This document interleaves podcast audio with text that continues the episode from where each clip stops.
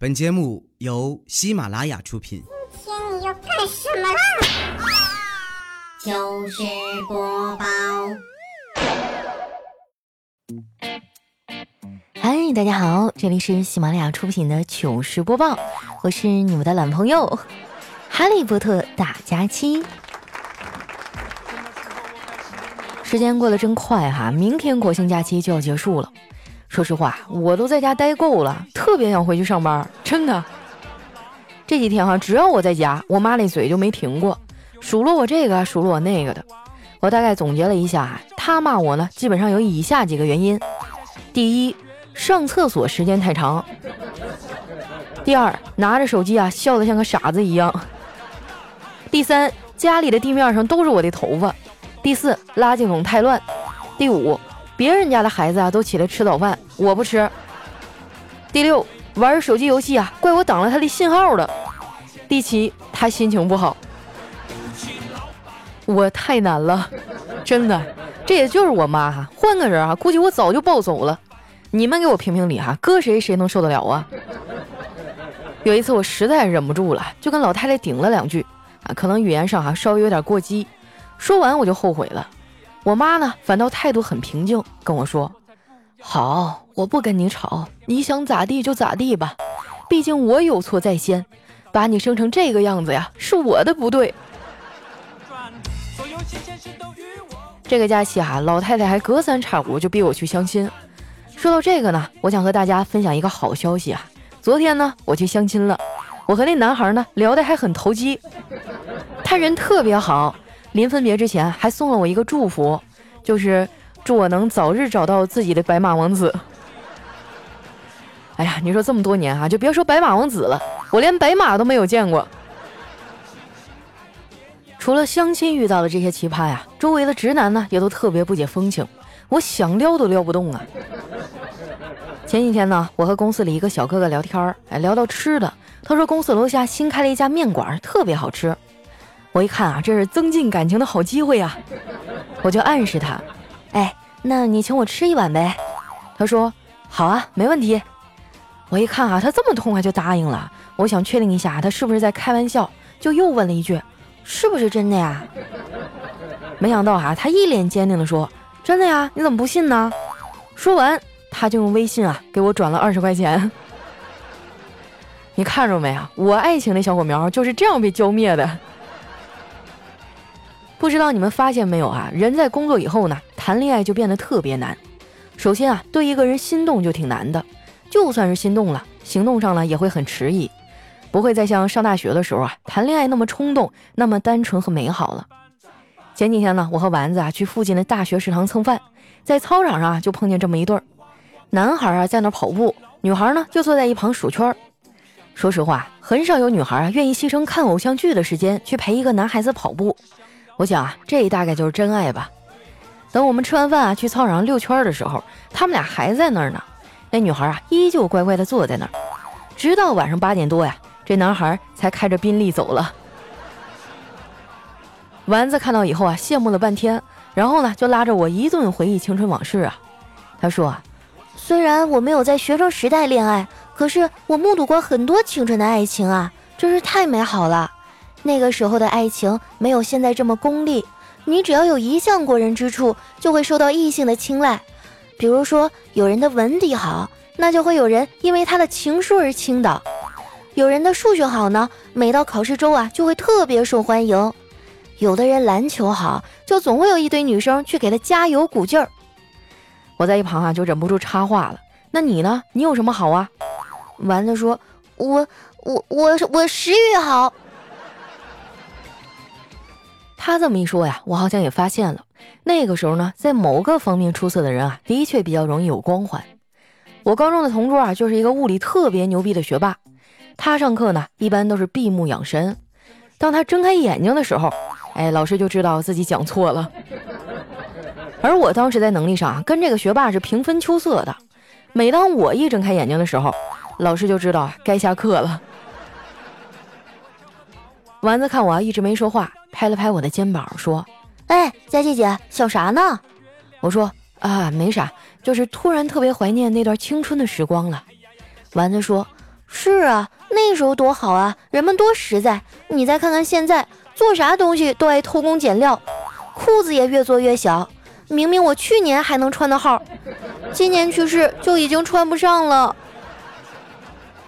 我都被他给逗乐了，还笑着说：“哎，我还是第一次听人把变胖了说的这么清新脱俗的。”丸子说：“你别瞎说，我这可不是胖，我这是美丽在膨胀。”哎，你就嘴硬啊！你真不打算再减减肥了？丸子说：“哎，减啥呀？顺其自然吧。”我说你可别这么说哈，努力以后才叫顺其自然。你现在这种哈，只能叫自生自灭。我觉得呀，丸子减肥没成功，主要是因为呢，他一直都是单打独斗。减肥这个事儿啊，一定得找一个搭档才行。这样啊，当你快要坚持不下去的时候，去找他，哎，看到他早就已经放弃了。这样呢，你才会心安理得的跟着放弃。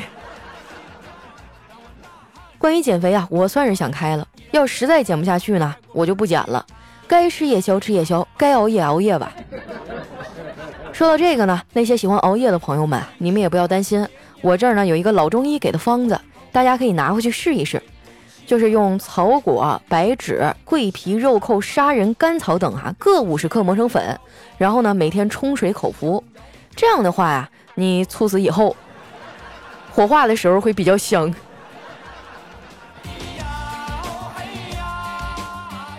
其实熬夜这东西呢，就是对自己的一种心理补偿。很多人觉得白天的时间都是别人的，只有夜深人静的时候呢，才是属于自己的。其实这么想也不对哈，一天二十四小时都是属于你的呀。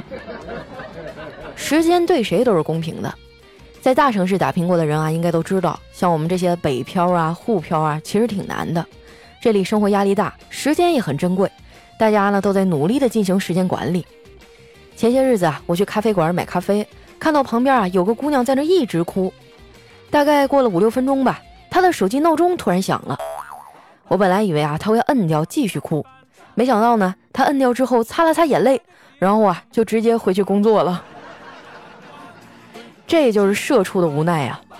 每当我感慨这些的时候呢，就会有朋友啊过来给我打鸡血，说只要我认真努力，好好赚钱，那什么烦心事儿都没有了。果然呢，经过一段时间的努力，现在能用钱解决的问题，对于我来说啊都是问题。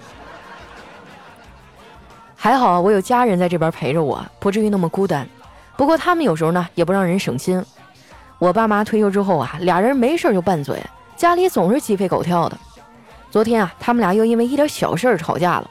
我爸就大声地说：“当初啊，比你长得好看、比你体贴、条件比你好的人那么多，我都没有心动，还是选择和你在一起这么多年。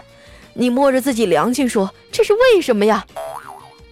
我妈就非常淡定地回了一句：“，因为他们看不上你呗。”我爸被我妈怼的哈，当时就说不出话了。在我们家，我妈那就是王者一般的存在，我们全家人都怕她。之前呢，我带他们老两口去撸串啊，点菜的时候呢，我爸说：“哎，服务员，来瓶啤酒。”我妈眼珠子一瞪，我爸立马就怂了，然后弱弱的跟那服务员说：“那个，来杯开水。”哇，真是心疼我们家老爷子呀！但是咱也不敢问，咱也不敢管呢，因为我也很怕我妈。你们知道小时候我最害怕的瞬间是什么时候吗？就是我妈接起打到家里来的电话，沉默了一会儿啊，不停的说：“是是是啊。”然后直接看向我的那一刹那，哇！当时我这浑身的鸡皮疙瘩都要起来了。我小的时候呢，我妈脾气特别差，因为她既要上班啊，还得腾出精力管我们一大家子的吃喝拉撒，要多累有多累啊。现在呢，老太太退休了，这脾气啊倒是随和了不少，也不限制我爸的自由了。这老头出去啊，一出就一整天，他也不管。隔壁的老李太太过来串门的时候，还问他：“大妹子，你就信你们家老头一直在钓鱼吗？我可从来没有看见他带什么鱼回来呀。”我妈呀，淡淡的说：“是啊，正是因为没有鱼，我才相信他呀。”看着没有，姜还是老的辣呀。跟我妈相比啊，我爸就有点不着调了，天天啊这边混一混，那边混一混的，还美其名曰开发自己的潜力。结果唱了半天啊，最后哪拨人都不愿意带他玩。这个故事呢，告诉我一个道理啊，就是这人呐，不要轻易去发掘自己的潜力，以免发现根本就没有。不过老头这个不断探索的精神还是值得学习的。我爸妈这一辈子啊，一直都在不停的探索，俩人还一起做过一个实验，他们想要制造出一个优秀的人来。结果实验到了最后啊，失败了。我曾经也有过可以变优秀的机会，但是呢，都被我错过了。这也不能赖我，主要是这些机会啊，都有着很高的迷惑性。他们就像刚刚到来的秋天那样，本来是金灿灿的，有非常多的果实可以期待。结果冷静下来，再仔细琢磨，发现啊，原来它是要黄了。不过呢，也不能一棍子打死啊。有些事儿，你要是愿意再坚持坚持，没准儿还会有新的转机。不信哈，你们看《西游记》，不是一直都有转机吗？唐僧师徒四人啊，经历了九九八十一难，哪个不是最后逢凶化吉呀？要我说哈，那些妖怪就是让拖延症给害的，啥事儿都没有，就非得等着明天啊，捉了孙猴子一块吃。最后把好好的一部四大名著啊，变成了一个送餐和洗桑拿的故事。里面呢还时不时啊有一些神仙来客串，哎，我觉得最装的啊就是《西游记》里这些神仙了。你说个个都会腾云驾雾，为啥还非得要坐骑呀？惹出了那么多乱子呀，对不对？他们就不能办点实事吗？就比如说帮我实现个愿望啥的。我的愿望呢也很简单，就是能让我一夜暴富。如果不能一夜暴富呢，两夜我也可以接受，啊，半个月也行。我跟你们说啊，许愿这个事儿还是找自己国家的神仙比较靠谱。你千万别跟流星啥的许愿，因为离我们最近的星星啊，也有四点二五亿光年那么远。所以你许的愿呢，至少啊要花上九年才有可能成真。所以哈，你要非得跟宇宙下单，那你可得有点耐心才行了。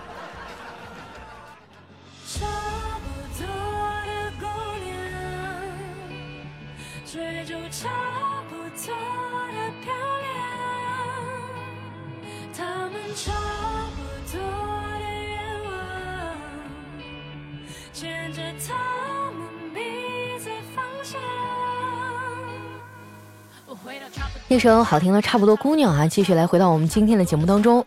喜欢我的朋友呢，记得关注我的新浪微博和公众微信啊，搜索主播佳期啊。有什么想对我说的话呀，或者好玩的段子呢，可以留在我们下方的留言区里哈。首先的这位呢，叫风信子开在初夏里，他说听过最撩人的一句情话：我没有爱过别人，你是第一个。我怕我做的不好，让你觉得爱情也不过如此。哎，这种话你就骗骗你们小姑娘啊。到了我这个年纪，最喜欢听的话是：“哎，我跟你说啊，旁边新开一家火锅店，我带你去吃，吃不吃烤肉我请客。”下面的叫咕嘟咕咕啊，他说：“我发现你啊，再也不是懒朋友了，真是越来越勤快。明明呢是来听娱乐节目放松心情的，听着听着就觉得假期都这么努力了，我还在这听节目，哎呀，这日子没法过了。”其实我也觉得今年我和以往都不太一样啊。以前我就是那种自由又散漫的性格，啊，今年也是生活所迫。你们没有发现我现在越来越勤奋了吗？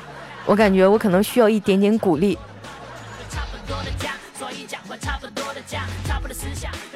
下面呢叫佳琪的大仙女，她说：“佳琪啊，我是一个初二的学生狗，每次听你说到发际线这个事儿，我都是满脸黑线啊。”你说我天生就发际线高，我能怎么办呀？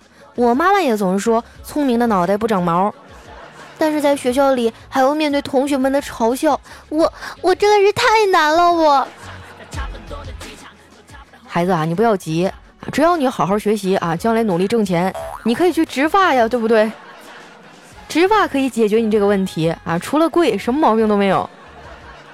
不瞒你们说啊，我现在这么努力，就是为了攒钱去植发。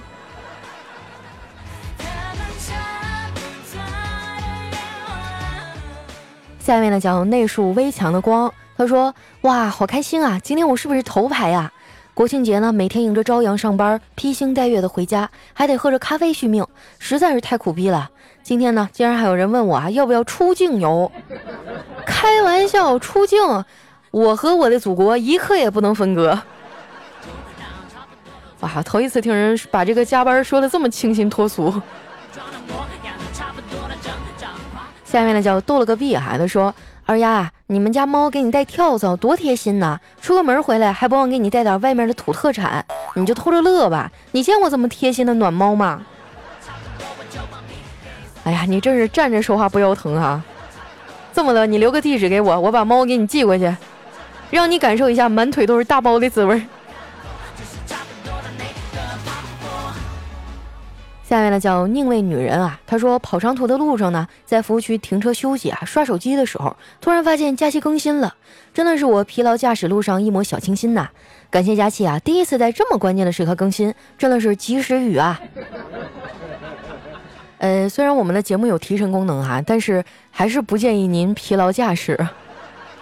我知道国庆很多人哈都堵在路上，那也要抽空多休息啊，要不然的话，是不是万一出点什么危险？哎呸！我不能这么说啊！嗯，总之你出门在外，家人都在记挂着你，所以一定要好好的去保护自己啊。来，下一位呢叫瞅你漂亮。他说有一天啊，这个儿子问爸爸：“爸爸，姐姐为什么哭了呀？”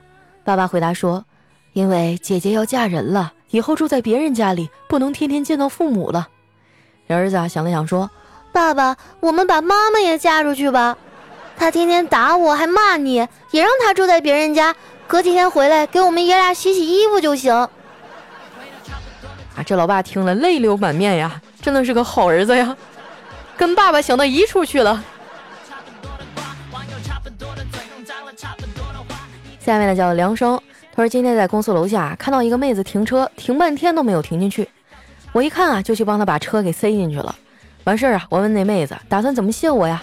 结果妹子来了一句：“要不晚上我明谢你吧。”哎，佳期啊，我就想问一下，这个妹子说的明谢，到底是个怎么谢法呢？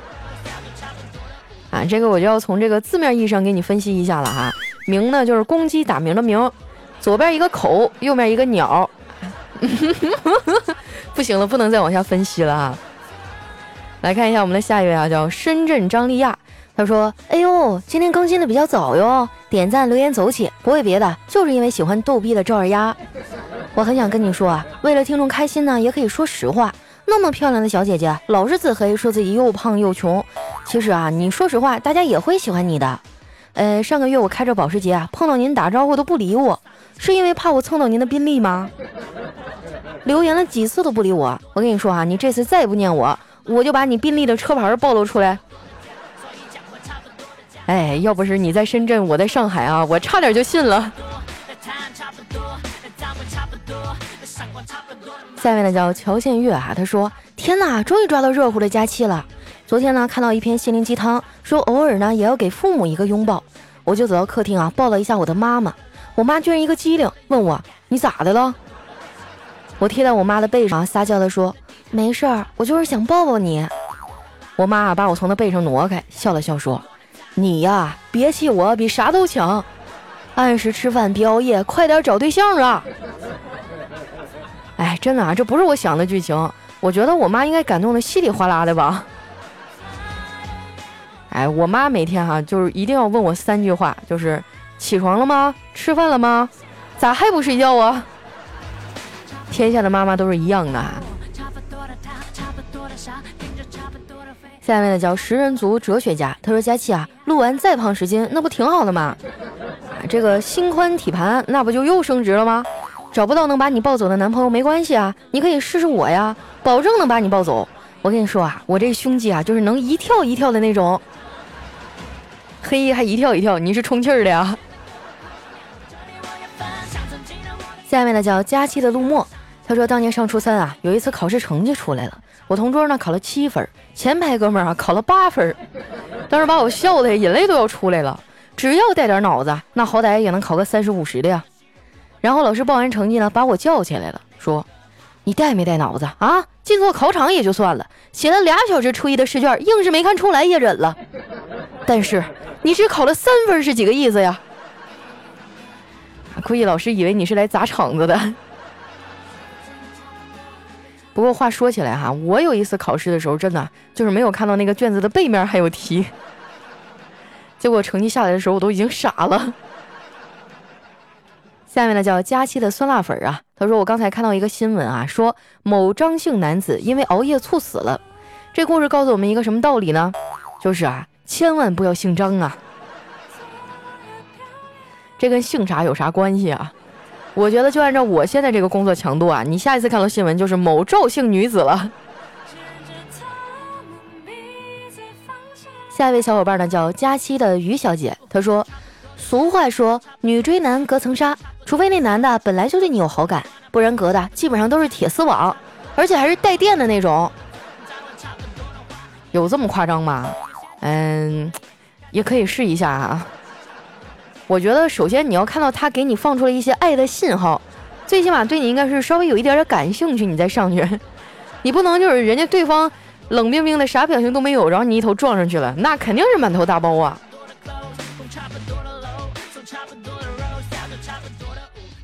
下面的叫还在流浪的土豆，他说第一次去婆婆家已经闹得不太愉快了，所以就不想去了，但是架不住男朋友一直央求，只好去了第二次。婆婆呀，态度比上次好了一些，做了几个青菜，还杀了一只公鸡。开饭的时候，男朋友问她为什么没有煎鸡蛋，她平时超爱吃的，每顿饭婆婆都会给她做。这时呢，婆婆说：“公鸡哪来的蛋呢？如果公鸡都可以下蛋，那男人岂不是也可以生孩子了？”原来啊，婆婆还是想抱孙子，嫌我是个男的。哎我去，这个车速啊！这个急转弯差点没把我甩下去。下面呢叫我和佳期回娘家。他说女子啊因为父亲欠债嫁给了债主。新婚的第一天晚上呢，女子啊对得意洋洋的新郎说：“我嫁给你是因为我爸欠你的钱，你不要太得意。”第二天呢，女子睁开眼睛，摇醒了熟睡的新郎说：“我爸到底欠咱们多少钱呀？可不能就这么算了。”那都是旧社会的事儿了，现在哪有这种事儿啊？来看一下我们的下一位哈，叫鬼才。他说前天晚上十二点，我坐公交车，因为犯困呢，就睡了过去。等我一醒来，就发现车上只有我和一个老奶奶，连司机都不在。哇，当时我心里特别慌。然后呢，老奶奶啊就向我走过来，声音压低问我：“年轻人，他们都下去推车了，你咋还在这儿啊？”哇！刚才那老奶奶出场的时候，我差不点就以为这个 马上就要加一面青色的滤镜，就要开始进入惊悚的环节了。下面呢叫沧海一声笑啊，他说刚认识老婆的时候啊，什么都没有，因为家里条件不好，一家人挤在三十平米的地方。经过奋斗，现在结婚了，有了一套一百三十平米的房子，开着 Q 五。感谢老婆陪着我奋斗，没有什么内涵啊，就是想让你们知道。有一个有钱的老丈人啊，是真好。来看一下我们的下一位啊，叫喵喵喵了个咪啊。他说上语文课呢，一个同学睡着了，坐在边上的同学突然叫醒了他，并且小声的说道：“读课文的第三段。”他马上起身啊，大声的读了起来。正在黑板上写字的老师啊，吓了一跳，然后就郁闷的看着他，问：“同学，你有什么问题吗？”啊，这同学貌似知道了什么啊，就淡定的说了一句：“老师，这段写的真好，我想给大伙念一下听听。”真是个机智的小伙子啊！我上学那会儿要有你这个智商啊，估计我早就毕业了，最起码能提前两年。来看一下我们的最后一位啊，叫笑出的腹肌。他说：“每一次回家，我妈都会给我做一条鱼吃，可是我根本就不爱吃鱼啊，但是我又不好明说，怕辜负了老妈的一番心意。”于是呢，我就旁敲侧击的问我爹：“爸，我妈怎么每一次都弄鱼呢？我又不爱吃。”我爸就冷笑了一声：“嘿，还看不明白吗？嫌你多余呢。”哎呀，真的是跟我妈一样一样的，太可怕了。我发现这人哈，到了一定岁数不结婚，那你就是做什么都是错，你连呼吸都是错的。出来走走吧，找我们这些单身狗们抱抱团儿，取个暖。好了，时间关系啊，今天留言就先分享到这儿哈。喜欢我的朋友呢，记得关注我的新浪微博和公众微信，搜索主播佳期，是佳期如梦的佳期哈。如果你实在是容易打错，你就先打佳期如梦，然后把后两个字去掉。每一次看留言啊，发现好多人都把我的名字打成佳琪、假期，我就特别的心塞呀。感觉自己做了这么多年节目，好像都在给莫须有的另外两个人做的一样。那今天咱们的节目就先到这儿了哈。嗯，今天就是假期的最后一天了，明天也希望大家能以饱满的精神状态啊投入到工作当中。我呢就先不说了，我先去哭一会儿。那我们下期节目再见喽，拜拜。